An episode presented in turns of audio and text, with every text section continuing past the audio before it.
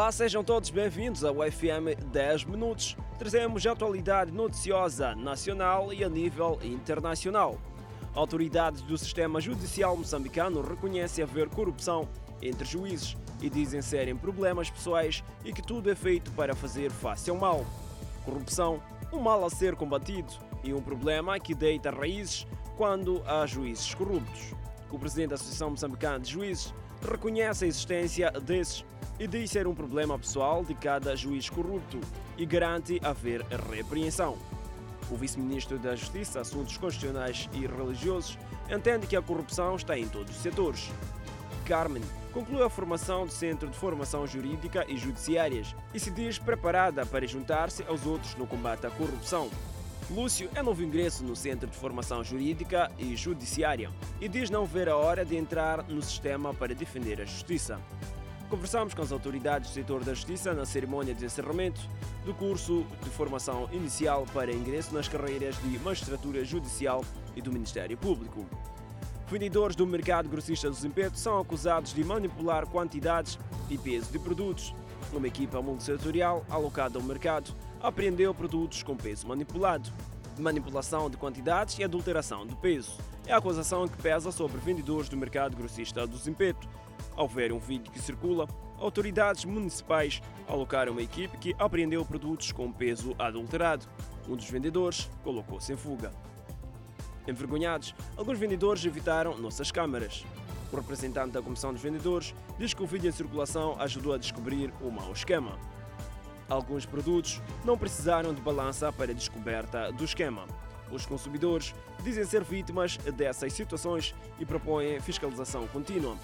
Vimos no interior do mercado bancas vazias em resultado da apreensão de produtos. Os residentes da Matolagar pedem remoção do lixo acumulado há mais de um mês. Segundo os vendedores do mercado, nas proximidades o problema já se alastra há sensivelmente um ano. Um espaço aparentemente transformado em lixeira no quarteirão 2 do bairro Matolagar, com um condutor de lixo já a transbordar. As pessoas não hesitam em deitar os sólidos no chão. A quantidade do lixo desorganizado no chão incomoda os residentes deste bairro do município da Matola.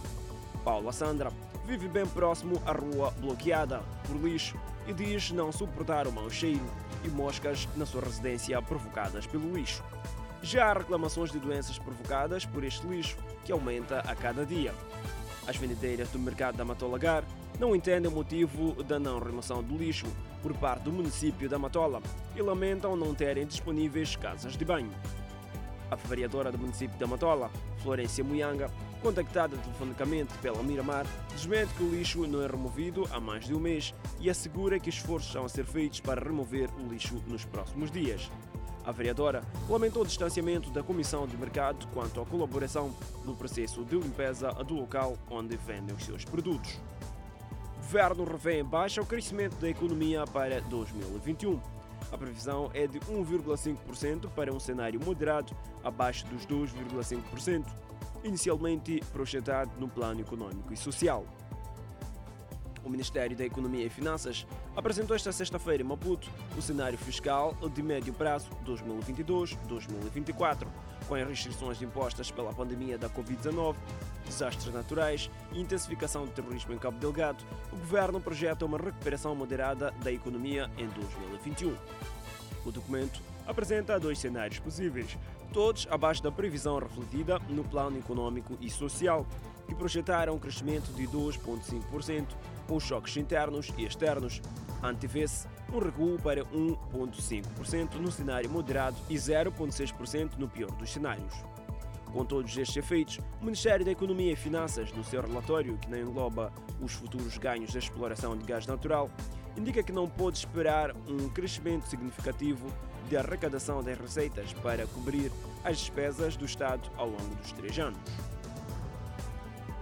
Secretário do Estado em Cabo Delgado assegura regresso seguro à população deslocada de Palma. Armindo Gunga falava durante a visita efetuada ao Centro Transitório de Pemba. O Centro Transitório de Pemba é o ponto de refúgio de centenas de deslocados e dos de Palma após os ataques. A situação logística e alimentar tem sido grandes desafios, mas no meio de tudo isso, a questão que não se cala é quando é que as vítimas se vão reerguer. Armin Gunga, secretário do Estado de Cabo Delgado, assegurou que tudo está a ser feito para que os deslocados voltem às suas zonas de origem. A Direção de Serviço Distrital de Saúde, em Pemba, assegurou que a assistência médica está garantida. Há uma ambulância disponível para evacuar possíveis casos de doença. De acordo com o Escritório das Nações Unidas para a Coordenação de Assuntos Humanitários, cerca de 9.900 pessoas, quase metade crianças, fugiram de Palma devido à violência e desde 24 de março chegaram os distritos de Nangade, Moeda, Montepuez e Pemba. Está em curso no distrito de Ipeban, na província da Zambésia, a criação de caranguejo em cativeiro, com finalidade de comercializar no estrangeiro no investimento de capital chinês. Nesta primeira fase, a empresa está a investir na ampliação e montagem dos tanques, onde serão povoados os crustáceos provenientes da província de Maputo. A ministra de Pescas, Augusta Maíta, que trabalha na província da Zambésia, não escondeu satisfação com o empreendimento. Maíta aconselhou a empresa a seguir com procedimentos legais para a viabilização da iniciativa de aquacultura de caranguejo em cativeiro. Numa primeira fase, pretende obter mais de 250 toneladas por ano. O nível de degradação das vias de acesso para a localidade de Alto Maganja, no distrito de Paban, está a dificultar o nível de escoamento de produtos dos camponeses. Estes pedem ao governo para que possa intervir para reduzir o nível de perdas da produção. A população da localidade do Alto Magamba, no distrito de Peban, está a reduzir os níveis de investimentos que têm sido feitos pela comunidade nos campos agrícolas pelo fato de vias de acesso não estarem a ajudar para escoamento ou venda de produtos. Santos Ambrosio é comerciante de vários produtos e conta que o nível de degradação de vias de acesso e falta de corrente elétrica têm contribuído negativamente para o incremento do negócio. O governador da província da Zambésia, que está em Alto Manganha, reconheceu as dificuldades de transitabilidade e a falta de corrente elétrica, tendo afirmado que o governo está ciente e que no futuro breve a localidade poderá beneficiar da rede elétrica e melhoria de vias de acesso. A localidade de Alto Maganha, no distrito de Peban, tem sido um dos que mais contribui na Zambésia com a produção de variedade de culturas e pescado. O Ministério do Mar, Águas Interiores e Pescas e parceiros investem mais de 40 milhões de meticais para a construção do maior mercado de venda de peixe no povoado de Equassane, no distrito de Alto Moloco, na Zambésia, com capacidade para albergar 48 bancas fixas.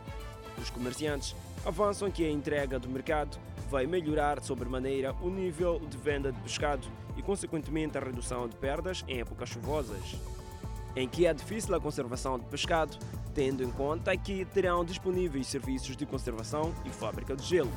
Amélia João está no ramo de venda de pescado há mais de 5 anos e com a venda de produtos pesqueiros, a mesma já conseguiu construir a sua casa e custear os seus estudos até o nível médio.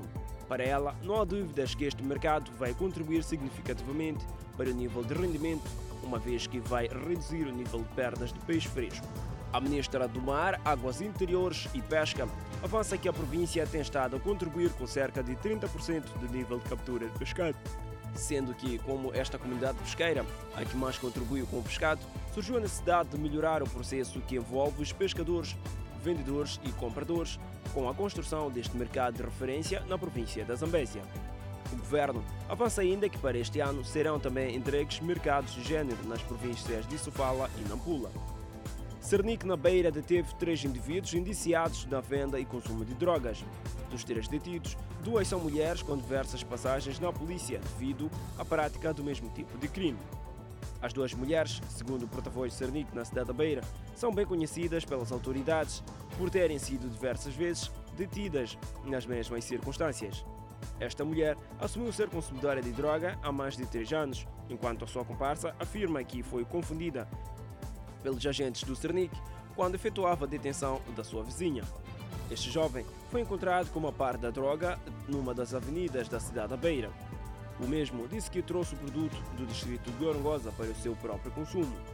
Os três indivíduos, apresentados à imprensa nesta sexta-feira, horas depois viram legalizados em suas prisões e permanecerão detidos até ao julgamento.